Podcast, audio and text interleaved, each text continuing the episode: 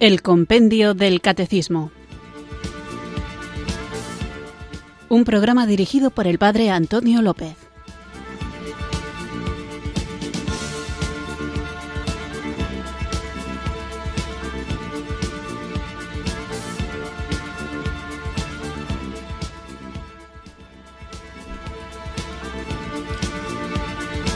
Muy buenas tardes, queridos oyentes de Radio María. Recibido un cariñoso saludo desde Irurzun, en Navarra, quienes sintonizáis una tarde más esta emisora de la Virgen para escuchar el programa de El Compendio del Catecismo. ¿Qué tal va el día? Confío que muy bien. Vamos a mejorarlo aún más ahora a través de esta hora de programa en la que vamos a ir profundizando en las verdades de nuestra fe católica. Una fe que tenemos la obligación de conocer y defender, puesto que el Señor nos envía para ser luz del mundo y sal de la tierra, y además lo hace sabiendo, diciéndonos que somos como corderos en medio de lobos.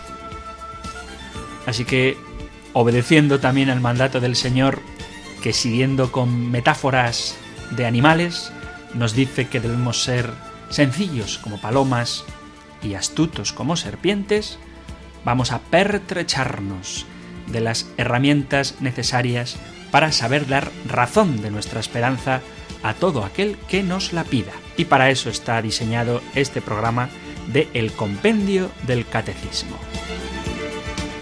Un espacio diario de esta emisora que cambia vidas en el que vamos caminando poco a poco, progresando en este itinerario maravilloso que tenemos en el libro que su santidad Benedicto XVI regaló a toda la Iglesia, donde tenemos de manera compendiada lo que podemos encontrar más desarrollado en el Catecismo Mayor. Y ojo, no se trata de un conocimiento meramente intelectual, no queremos ser listos, sino que queremos ser fieles. Y para ser fieles a Jesucristo hay que ser fieles a la Iglesia. Y para ser fieles a la Iglesia hay que saber lo que la Iglesia enseña. Así que vamos allá con esta preciosa tarea a compartir este momento de profundización de nuestra fe, una fe que debe transformar nuestra vida y lo que realmente tiene capacidad y fuerza para hacer de nosotros criaturas nuevas es el don del Espíritu Santo. Así que juntos, en actitud de oración, invoquemos al Santo Espíritu de Dios.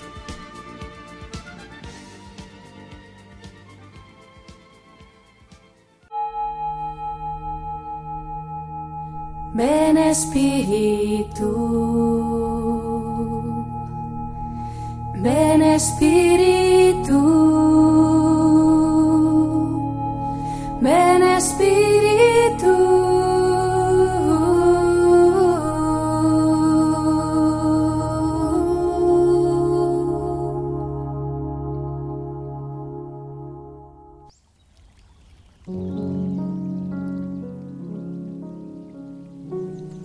Ven Espíritu Santo, entra en mi mente en esta locura de mis pensamientos que me perturban.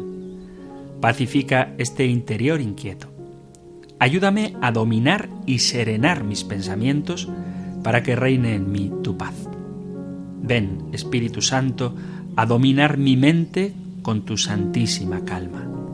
Armoniza ese mundo de mi imaginación y llévate lejos todo pensamiento que provoque angustias o nerviosismos, tristezas o inquietudes inútiles. Ven, Espíritu Santo. Toma esas imágenes alocadas que dan vueltas dentro de mí para que pueda reflexionar serenamente, orar bien, escuchar este espacio y avanzar sin preocupaciones que no valen la pena. Ven, Espíritu Santo, y lléname de pensamientos bellos que me ayuden a vivir en la presencia de Dios.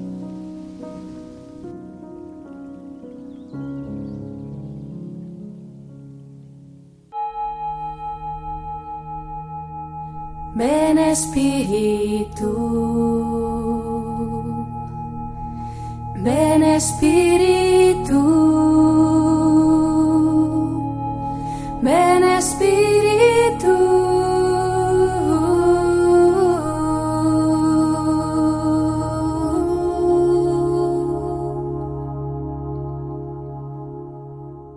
Vamos allá con nuestro programa de hoy, pero antes de continuar recordamos, aunque sea de manera un poco rápida, el contexto en el que estamos dentro del compendio del catecismo. Estamos en el apartado dedicado a las sagradas escrituras y el último programa dedicábamos a la pregunta número 23 en la que se habla de la unidad entre el Antiguo y el Nuevo Testamento. Y pasábamos gran parte del programa viendo cómo efectivamente el Antiguo Testamento prepara el Nuevo mientras que el Nuevo Testamento da cumplimiento al Antiguo. Ambos se iluminan recíprocamente. Y de hecho, buscábamos citas bíblicas del Antiguo Testamento que se cumplían en Jesucristo. Y hablaba de una palabra castellana que no se usa mucho, pero tiene un significado precioso, que es la serendipia, como cuando alguien busca algo, de manera inesperada se encuentra con algo distinto y mejor de lo que buscaba.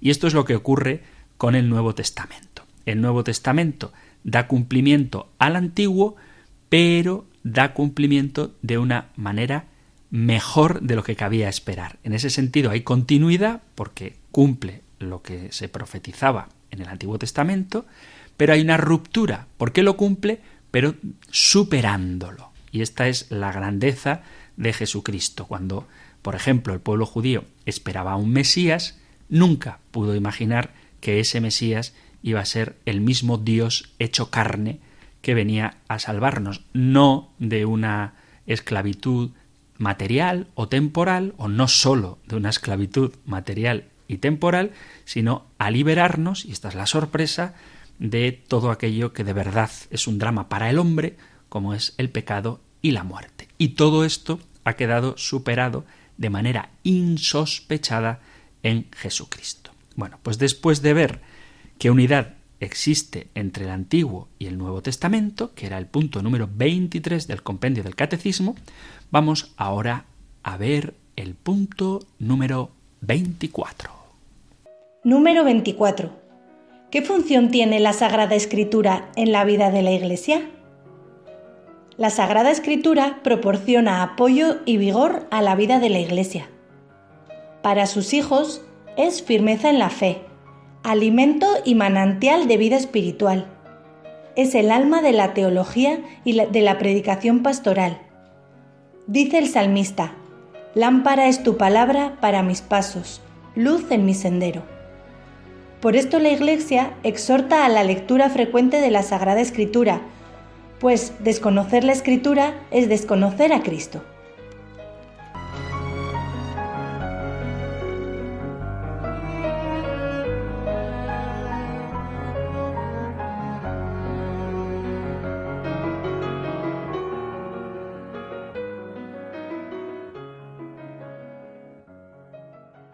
Pues esto es lo que nos dice el punto número 24 del compendio del catecismo y la verdad es que a medida que vamos avanzando en este programa, a medida que vamos metiéndonos en cada uno de estos puntos, me doy cuenta de que el compendio del catecismo, aunque esté compendiado, no por ello es menos profundo, porque en la escuetez, no existe la palabra, ¿no? En lo escueto, en, la brevedad de sus respuestas a las preguntas, cada palabra tiene una profundidad impresionante.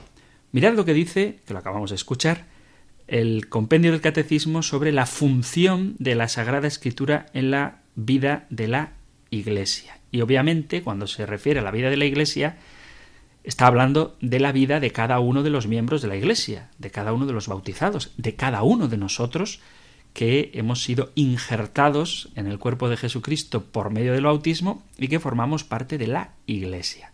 Mirad, hace tiempo alguien se quejaba de que en las peticiones que solemos hacer en misa no le gustaba a esta persona que se pidiera por la Iglesia, porque daba la sensación, y quizá tenga un poco de razón, cada uno que lo medite, daba la sensación de que al hablar de la Iglesia en tercera persona estamos volcando nuestras intenciones en las peticiones sobre un ente que queda fuera de nosotros. ¿eh? Cuando pedimos por la Iglesia para que sea fiel a Jesucristo, por ejemplo, que es una petición bonita, pero esta persona, y repito, no sin cierta razón, se quejaba de esto, ¿no? Que cuando pedimos por la Iglesia, pedimos en tercera persona del singular, cuando en sentido estricto, cada vez que pedimos por la Iglesia, tenemos que hacerlo en primera persona del plural. O sea, no habría que decir por la Iglesia para que sea fiel a las enseñanzas de Jesucristo, sino por la Iglesia, para que seamos fieles a las enseñanzas de Jesucristo.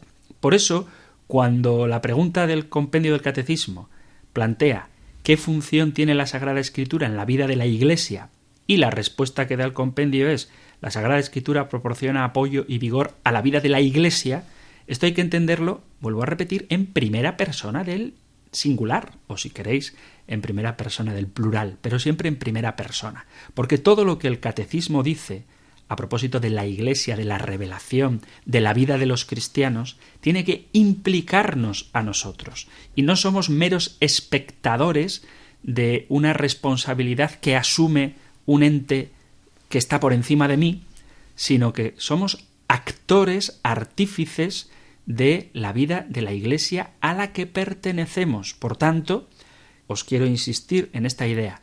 Todo lo que decimos en este compendio del catecismo, cuando habla eso, ¿no? ¿Qué importancia, pregunta 21, qué importancia tiene el Antiguo Testamento para la vida de los cristianos?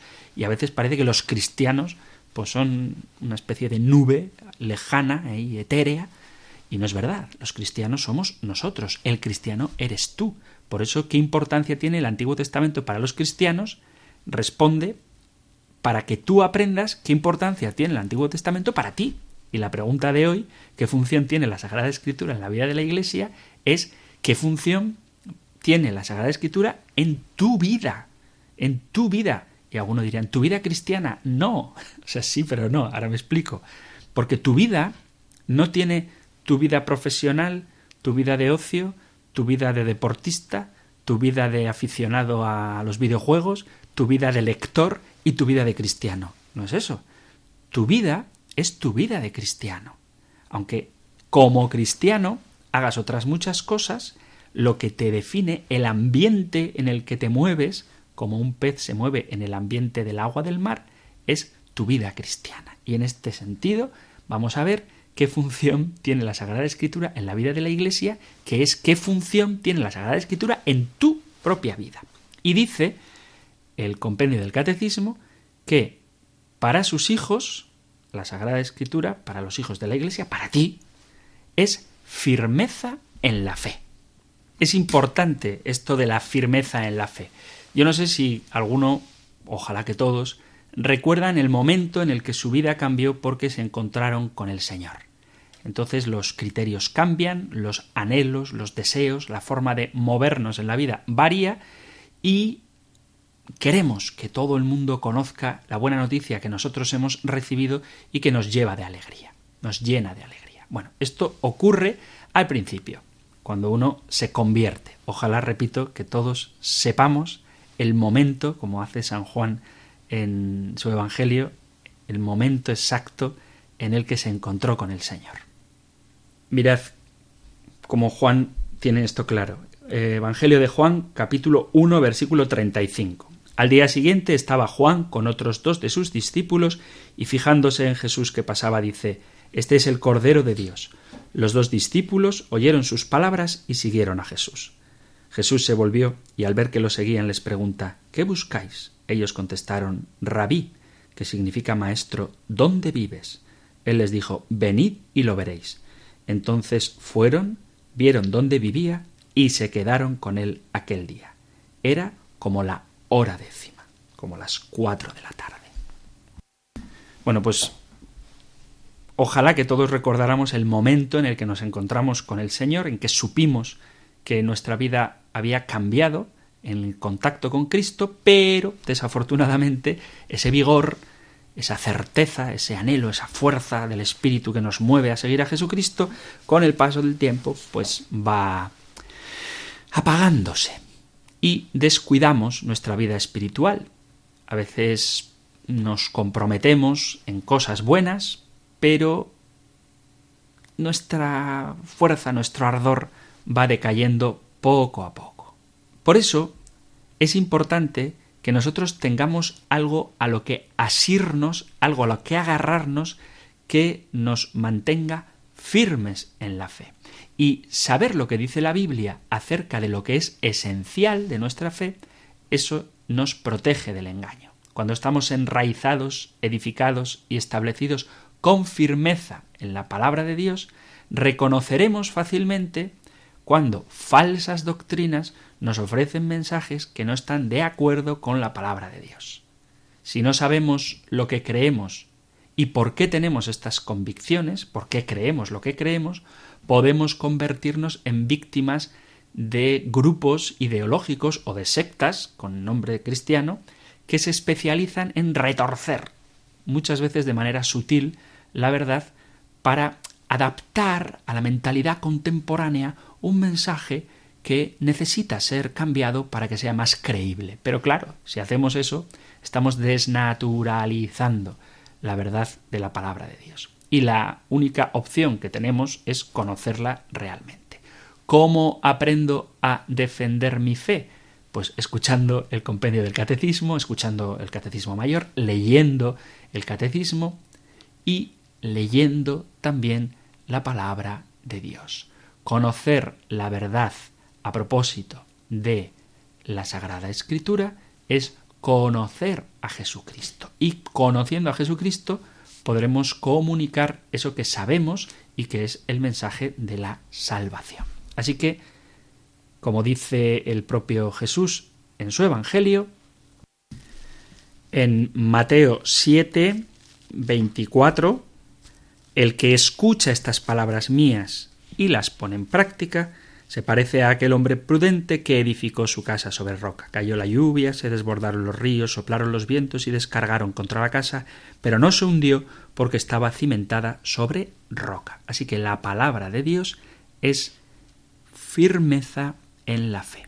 ¿Cómo saber en qué debemos creer? más allá de nuestros sentimientos y emociones que a veces nos cambian y nos engañan. Escucha, lee, maneja, aliméntate de la palabra de Dios. ¿Cómo saber si la opinión de tal pensador está de acuerdo con lo que Dios pide? ¿Cómo saber si esa corriente de espiritualidad que está tan de moda me va a dar la salvación que mi alma necesita? ¿Cómo sé si busco y cumplo la voluntad de Dios? Pues hay cosas que hay que discernir pero hay otras muchas cosas que no hay que discernir, se encuentran en la palabra de Dios. Así que la Sagrada Escritura es firmeza en la fe.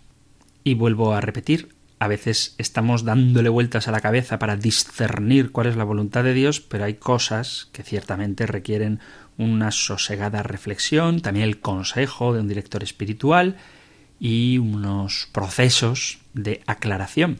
Pero otros aspectos de la vida no requieren discernimiento, sino simplemente obediencia. ¿Obediencia a qué? Pues a la palabra de Dios, que en muchos casos nos dice lo que debemos hacer. Por ejemplo, ¿debo perdonar a mi hermano que discutí con él por una herencia? Es que no sé qué hacer, porque claro, tengo yo la razón, no puedo dejar que me tomen por tonto, hay que hacer justicia, bueno, pues en fin, mucho discernimiento con la palabra de Dios en la mano no hay que hacer. ¿Tienes que perdonarle? Sin duda, sí. Sin duda, sí. Luego habrá que ver a qué acuerdos se llegan, pero con respecto, por ejemplo, al perdón, a la fidelidad, al ejercicio de la caridad, a la necesidad de la oración, pues hay mucho discernimiento. En general no hay que hacer. Luego habrá que hacerlo sí con respecto a cómo ejercito la caridad, de qué manera y en qué tiempos hago oración, pero la palabra de Dios nos lo dice claramente. Amad a vuestros enemigos, haced el bien a los que os odian, bendecid a los que os maldicen, orad por los que os calumnian, al que te peguen una mejilla, preséntale la otra, al que te quite la túnica, no le impidas que tome también el manto, a quien te pide dale, al que se lleve lo tuyo no le reclames, como queráis que la gente se porte con vosotros, de igual manera portaos con ella. yo creo que mucho discernimiento en general no hay que hacer. Y a veces le estamos dando vueltas a la cabeza en cosas que el propio Evangelio nos dice claramente. ¿Qué más dice el compendio del Catecismo sobre la función de la Sagrada Escritura en la vida de la Iglesia, o sea, en tu vida? Pues dice que es alimento y manantial. Hay una expresión de la Sagrada Escritura que se ha convertido prácticamente en un refrán, como tantas otras, que es la de no solo de pan vive el hombre. Pero esto se utiliza muchas veces sacado de contexto para justificar comer otras delicias que no son pan. Pero la frase completa que la utiliza Jesús en las tentaciones para responder al diablo cuando le dice que convierta las piedras en panes, está en el Evangelio de San Mateo capítulo cuarto mm, versículo 4, leo desde el 3, el tentador se le acercó y le dijo, si eres hijo de Dios, di que estas piedras se conviertan en panes. Pero él le contestó, está escrito, no solo de pan vive el hombre, y sigue, sino de toda palabra que sale de la boca de Dios. Y este texto, esta respuesta que Jesús le da al tentador, la ha sacado el propio Jesús, ha encontrado en ella firmeza para responder al diablo en el libro del Deuteronomio capítulo 8 versículo 3, donde se puede leer, leo desde el 2, Recuerda todo el camino que el Señor tu Dios te ha hecho recorrer estos cuarenta años por el desierto para afligirte, para probarte y conocer lo que hay en tu corazón, si observas sus preceptos o no.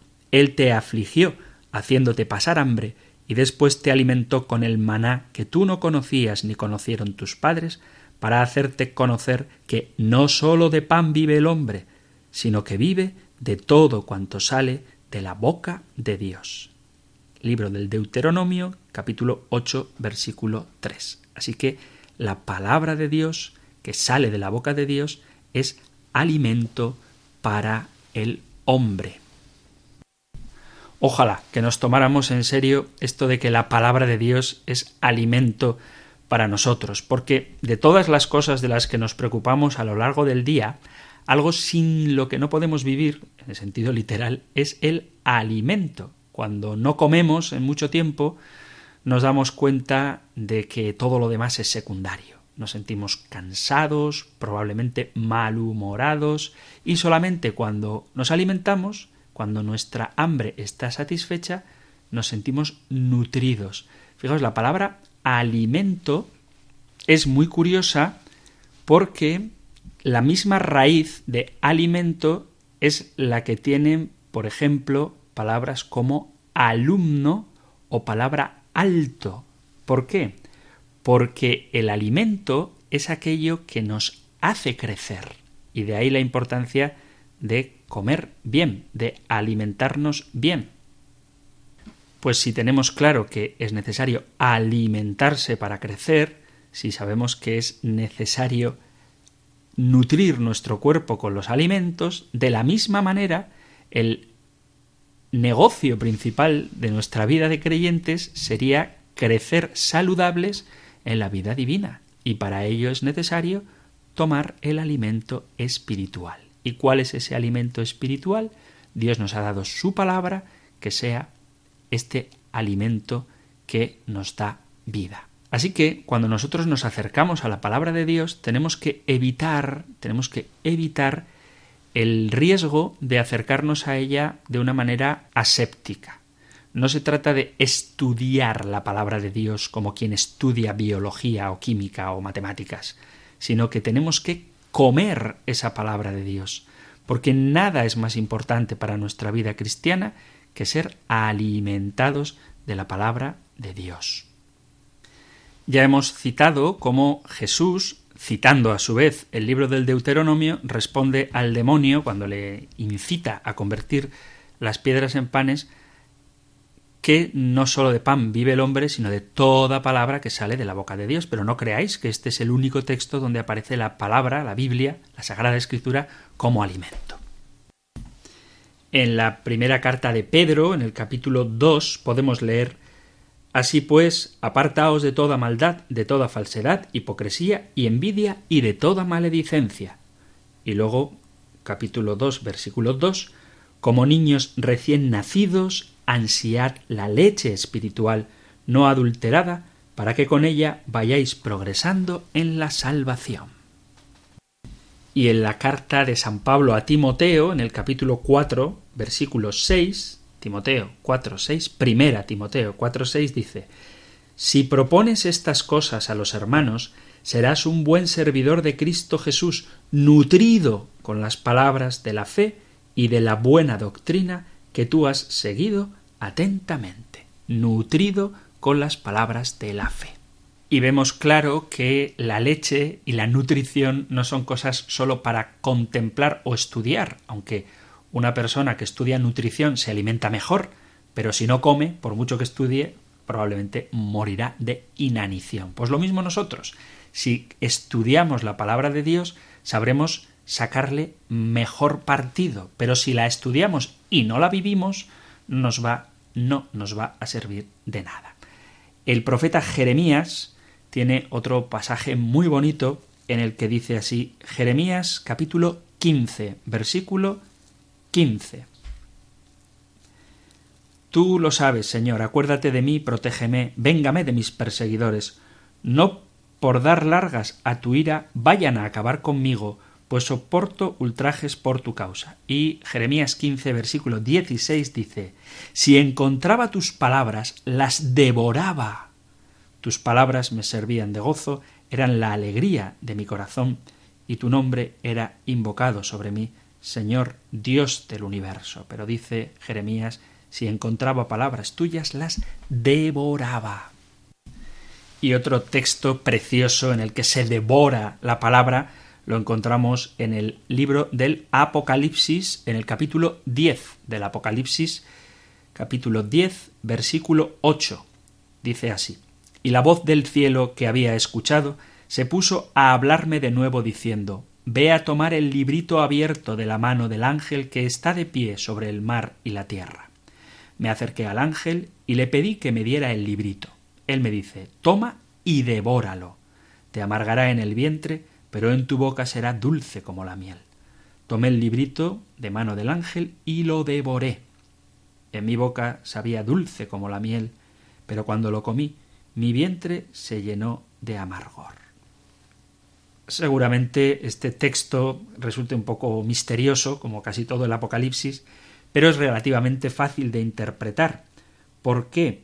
Pues porque el proceso de interiorización de la palabra de Dios es un gozo, es una alegría que experimentamos todos cuando saboreamos la maravilla, la dulzura, la textura exquisita de la palabra de Dios, pero en el interior se vuelve amargo, puesto que comprobamos que a menudo se produce un rechazo deliberado de esta palabra.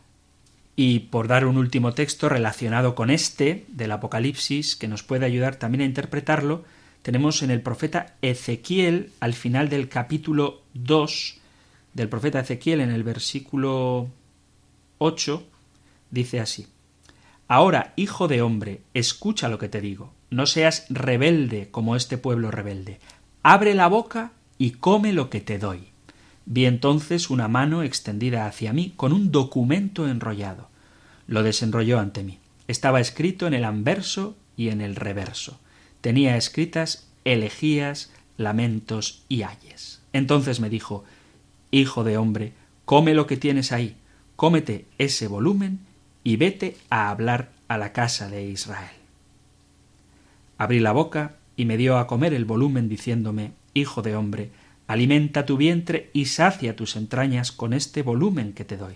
Lo comí y me supo en la boca dulce como la miel.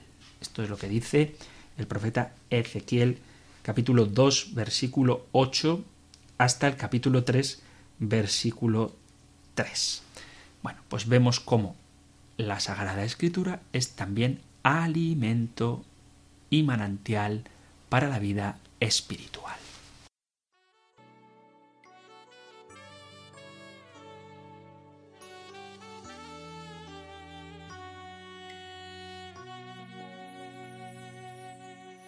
Abatida está el polvo, está mi alma.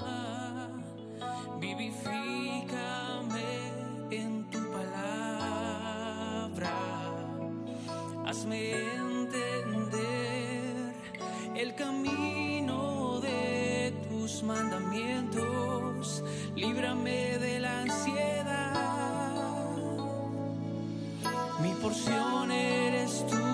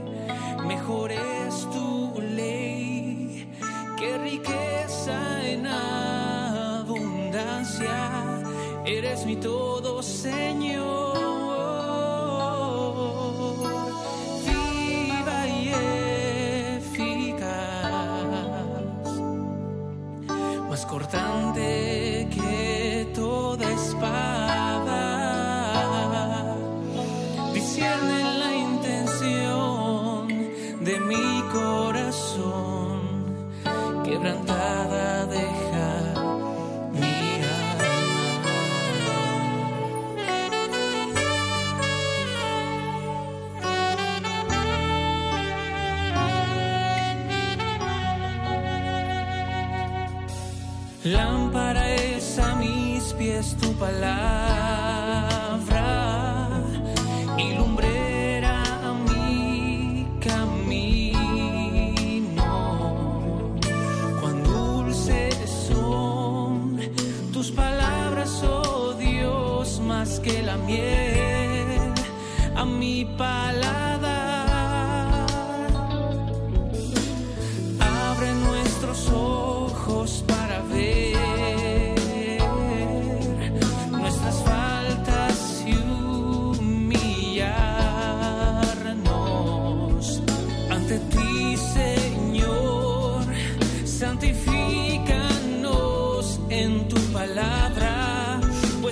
la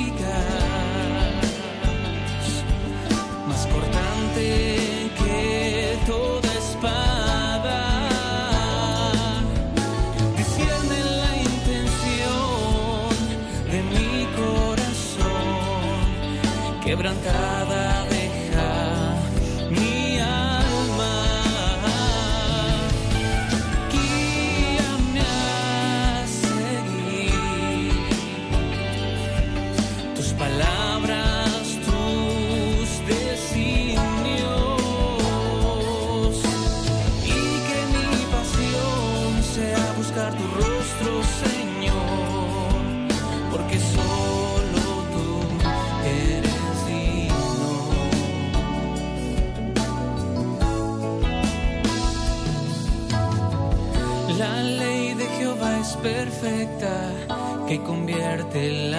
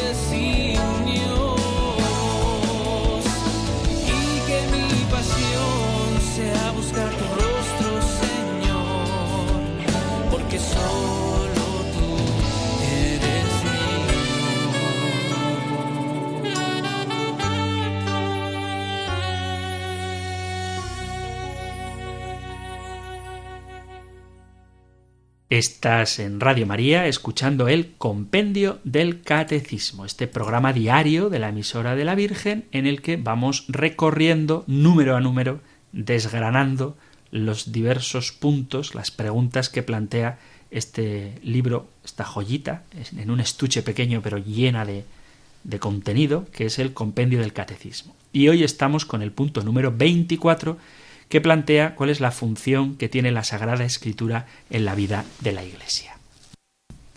Así que ya hemos visto cómo la palabra de Dios es firmeza en la fe y alimento para la vida espiritual y además dice el compendio del catecismo que es el alma de la teología y de la predicación pastoral. Toda la teología, toda la profundización que queremos hacer a través de la revelación, debemos hacerla siempre sostenidos en la palabra de Dios. Y la predicación pastoral, dice el compendio del catecismo, tiene como alma también la palabra de Dios. A mí me apena ver cómo se puede uno pasear por distintos grupos o retiros y apenas se pronuncia la palabra de Dios. Afortunadamente esto es algo que va mejorando mucho gracias al Señor, gracias también a la fidelidad y a la conciencia que vamos tomando de la importancia de su palabra, pero todavía podemos mejorar.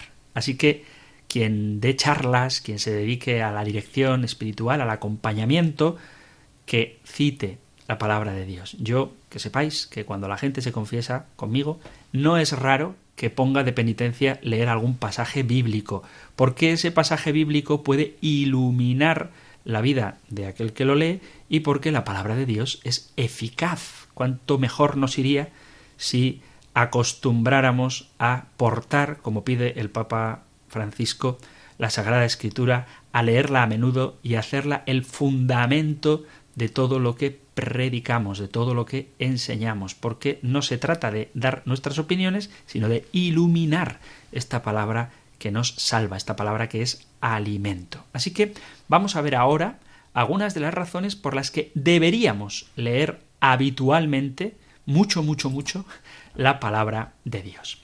En primer lugar, habría que leer la palabra de Dios para conocer mejor a Dios y acercarnos a Él. Si quieres conocer a Dios y entender quién es Jesús, lee la Biblia. La palabra de Dios nos revela la inmensidad del amor de Dios para toda la humanidad. La Biblia da un testimonio claro de Jesús y de la obra que realizó en la cruz. Es a través de él en que encontramos el camino al Padre y la vida eterna. Dice el Evangelio de San Juan en el capítulo 5, versículo 39, vosotros estudiáis las escrituras, escudriñáis las escrituras porque pensáis encontrar en ellas vida eterna, y dice Jesús, y ellas son las que dan testimonio de mí. Leo literalmente Juan 5:39, Estudiáis las escrituras pensando encontrar en ellas vida eterna, pues ellas están dando testimonio de mí y no queréis venir a mí para tener vida. Y en el Evangelio de Juan, en el que estamos, en el capítulo 14, capítulo 14 de San Juan, esta famosa frase de Jesús, Yo soy el camino, la verdad y la vida, y nadie va al Padre sino por mí. Si me conocierais, conoceríais también a mi Padre, y ya lo conocéis y lo habéis visto. Luego el propio Evangelio de San Juan dice también en el capítulo 14, cuando Judas, no el Iscariote, leo Juan 14, 22, le dijo Judas, no el Iscariote, Señor, ¿Qué ha sucedido para que te reveles a nosotros y no al mundo? Respondió Jesús y le dijo El que me ama guardará mi palabra, y mi Padre lo amará, y vendremos a él, y haremos morada en él. Y en la carta de Santiago, en el capítulo cuarto, versículo ocho, dice Acercaos a Dios, y él se acercará a vosotros. Así que, en la palabra de Dios, nosotros conocemos a Dios, nos acercamos a Dios y dejamos que esta palabra transformadora cambie nuestra vida y esta vida cambia en la medida en que se asimila, se acerca, se aproxima, se parece cada vez más a la vida de Jesús. Otro argumento para leer la palabra de Dios, ya hemos hablado de esto, la importancia de aprender a discernir la voz de Dios. Quieres crecer en el discernimiento, quieres reconocer lo que viene de Dios y lo que no viene de Él. Está bien que hagas reflexiones y discernimientos y averigües y contrapeses, pero lee la Biblia. Familiarízate con lo que está en el corazón de Dios Padre. Mira escrito lo que Él desea para ti y para toda la humanidad. A veces el demonio intentará engañarnos, pero si conocemos la voz de nuestro pastor, si conocemos la voz de Cristo, el buen pastor, la voluntad de Dios se mostrará ante nosotros fácilmente.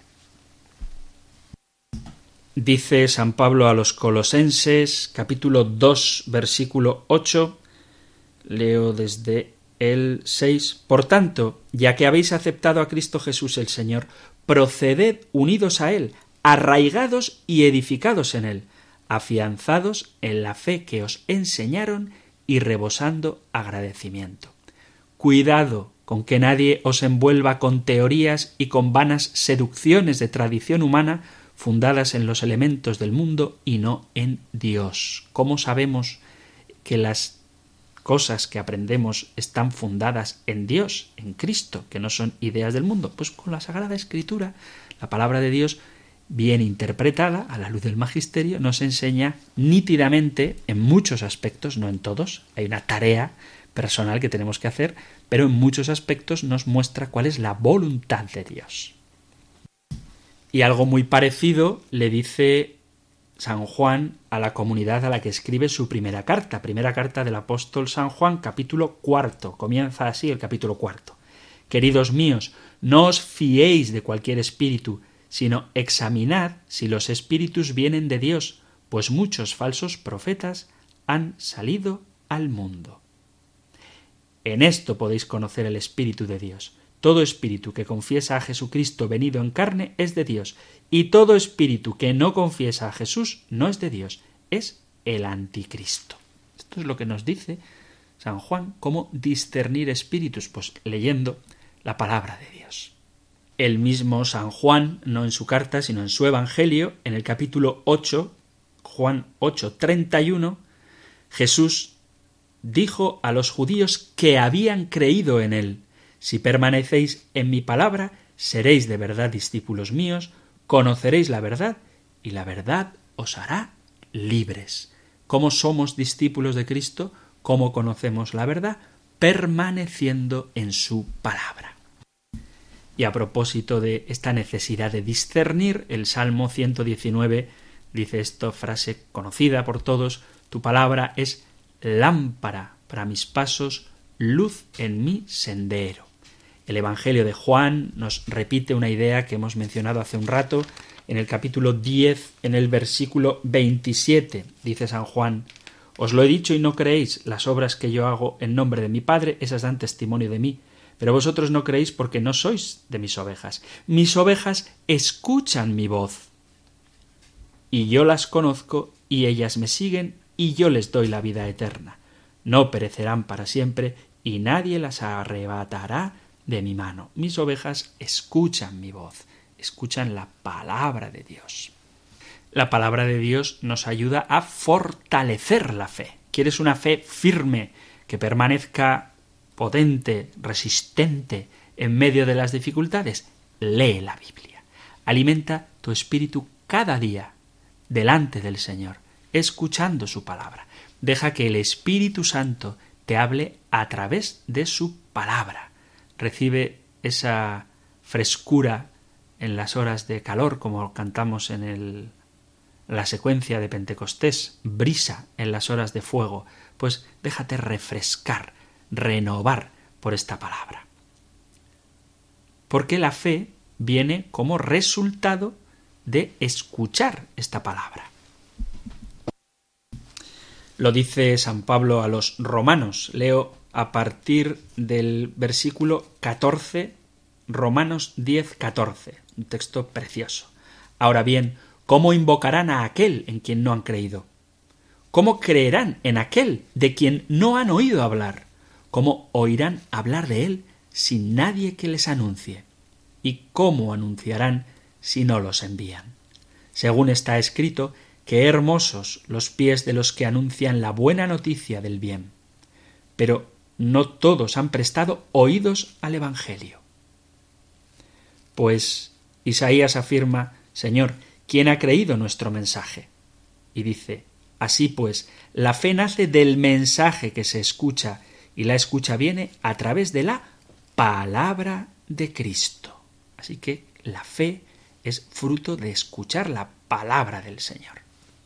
Y en la misma carta a los romanos dice San Pablo, pues todo lo que se escribió en el pasado se escribió para enseñanza nuestra, a fin de que, a través de nuestra paciencia y del consuelo que dan las escrituras, mantengamos la esperanza.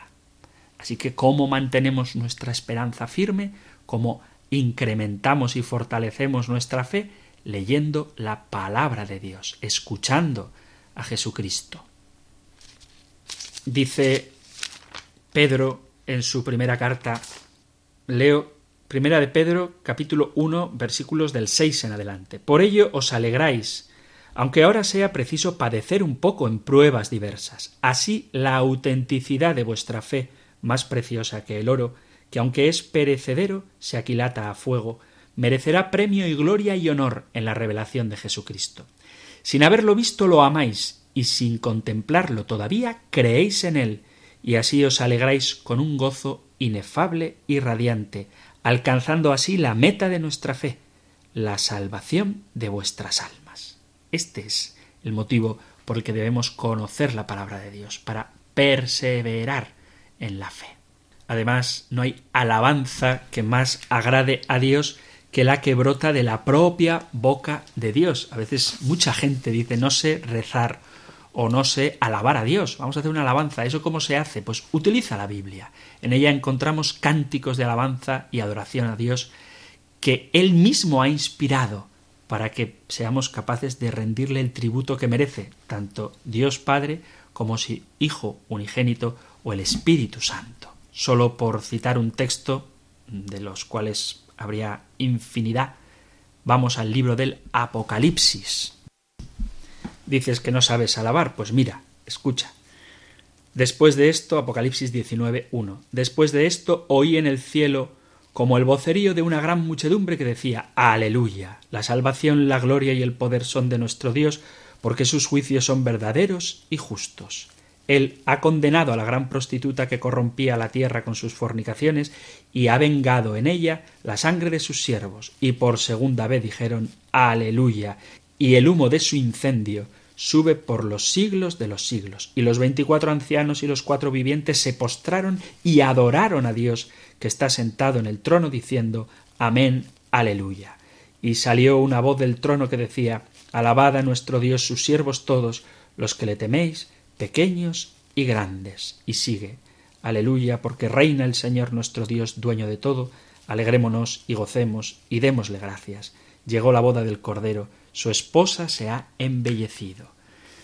De hecho, cuando nosotros alabamos al Señor por las mañanas con el rezo de laudes o por las tardes con el rezo de las vísperas, toda la liturgia de las horas, excepto el himno, toda la liturgia de las horas es palabra de Dios, es la sagrada escritura. Así que quienes rezáis laudes o vísperas o completas o la hora intermedia con Radio María, estáis leyendo la palabra de Dios. Y el propio rosario está plagado, todos sus misterios están extraídos de la palabra de Dios. Además, cuando uno lee la palabra de Dios, aprende a reflejar cómo es Jesucristo. Cuando Dios entra en nuestra vida y nos toca y nos transforma, nos asimila, nos asemeja a Él, lo viejo queda atrás y pasamos a ser nuevas criaturas que muestran con sus palabras y acciones que pertenecen a Cristo. Esto nos lo dice el apóstol Pablo en la segunda carta a los Corintios, en el capítulo 5, leo desde el versículo 16, segunda Corintios 5, 16, de modo que nosotros desde ahora no conocemos a nadie según la carne. Si alguna vez conocimos a Cristo según la carne, ahora ya no lo conocemos así. Por tanto, si alguno está en Cristo, es una criatura nueva. Lo viejo ha pasado, ha comenzado lo nuevo. Y esto nos lo enseña la palabra de Dios. Nosotros somos, como dice San Pedro en su primera carta, primera de Pedro 2, versículo 4, dice así, acercándoos a él piedra viva, rechazada por los hombres, pero elegida y preciosa ante Dios, también vosotros, como piedras vivas, entráis en la construcción de una casa espiritual para un sacerdocio santo, a fin de ofrecer sacrificios espirituales agradables a Dios por medio de Jesucristo. Somos templos vivos juntamente con Cristo para la gloria de Dios. Y en la carta a los romanos, San Pablo desea para nosotros que el Dios de la paciencia y del consuelo os conceda tener entre vosotros los mismos sentimientos según Cristo Jesús. De este modo, unánimes a una voz, glorificaréis a Dios y Padre de nuestro Señor Jesucristo. Por eso, acogeos mutuamente como Cristo os acogió para gloria de Dios. En esto nos ayuda la palabra de Dios, en reflejar en nuestra propia vida el carácter de Jesucristo. No me resisto a terminar de hablar cómo la palabra de Dios nos manifiesta, nos ayuda a manifestar en nuestra vida el carácter, la personalidad, la vida de Jesús. No me resisto, digo, a no leer el capítulo 5 de la primera carta a los tesalonicenses, donde dice Pablo, en cambio, nosotros, que somos del día, vivamos sobriamente revestidos con la coraza de la fe y del amor, teniendo como casco la esperanza de la salvación. Porque Dios no nos ha destinado al castigo, sino a obtener la salvación por medio de nuestro Señor Jesucristo, que murió por nosotros, para que despiertos o dormidos vivamos con Él. Por eso, animaos mutuamente y edificaos unos a otros como ya lo hacéis. Y además es necesario leer la palabra de Dios porque, como suelo decir a veces al inicio del programa, estamos enviados como corderos en medio de lobos y si queremos permanecer firmes ante los ataques del enemigo, necesitamos leer la palabra de Dios. A veces el demonio, que es enemigo del alma, nos ataca y nos quiere distraer para que no crezcamos en nuestra vida espiritual ni hagamos la voluntad de Dios. Intenta que le demos importancia a cosas que no tienen importancia y que le quitemos importancia a cosas que sí la tienen, como pasar tiempo con Dios, porque Él sabe que cuanto más nos acercamos a Dios, más se acerca Dios a nosotros, más fuerte será nuestro espíritu y por tanto más difícil le será vencernos. Por eso Jesús dice en el Evangelio de Juan, en el capítulo 8, versículo 12, Yo soy la luz del mundo, el que me sigue no andará en tinieblas, sino que tendrá la luz de la vida. O en la carta de Santiago, en el capítulo cuarto, dice, ¿O creéis que la Escritura dice en vano que Dios ama celosamente al Espíritu que hizo morar en nosotros? Pero Él nos da mayor ayuda con su gracia. Por eso dice la Escritura, Dios se opone a los orgullosos, pero da la gracia a los humildes. Así que someteos a Dios, resistíos al diablo, y él huirá de vosotros. Y un último texto precioso de la carta a los Efesios, capítulo 6, versículos del 10 en adelante. Dice así, Por lo demás, buscad vuestra fuerza en el Señor y su invencible poder.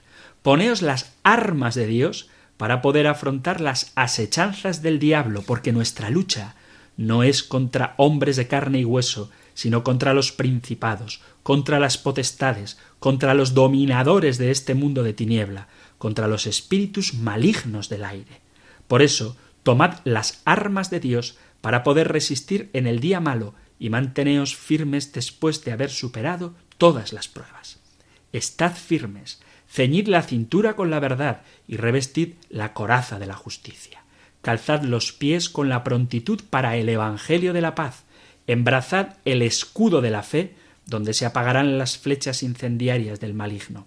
Poneos el casco de la salvación y empuñad la espada del Espíritu, que es la palabra de Dios. Siempre en oración y súplica, orad en toda ocasión en el Espíritu, velando juntos con constancia y suplicando por todos los santos. Pedid también por mí, dice San Pablo, y lo digo yo también, por favor, ahora que ya me doy cuenta de que se acaba nuestro tiempo.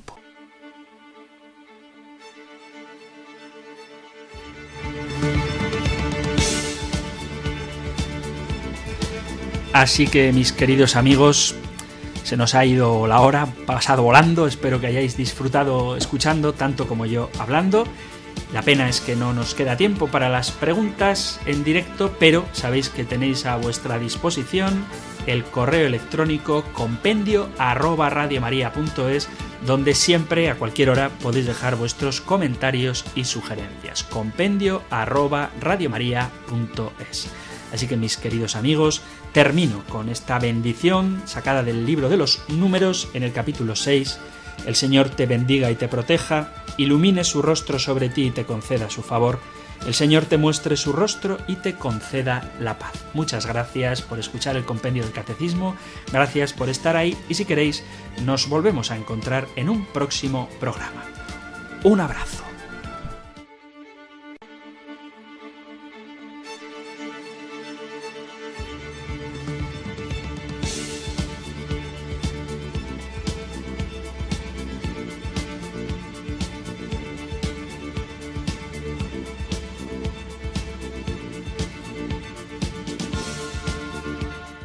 El Compendio del Catecismo. Un programa dirigido por el Padre Antonio López.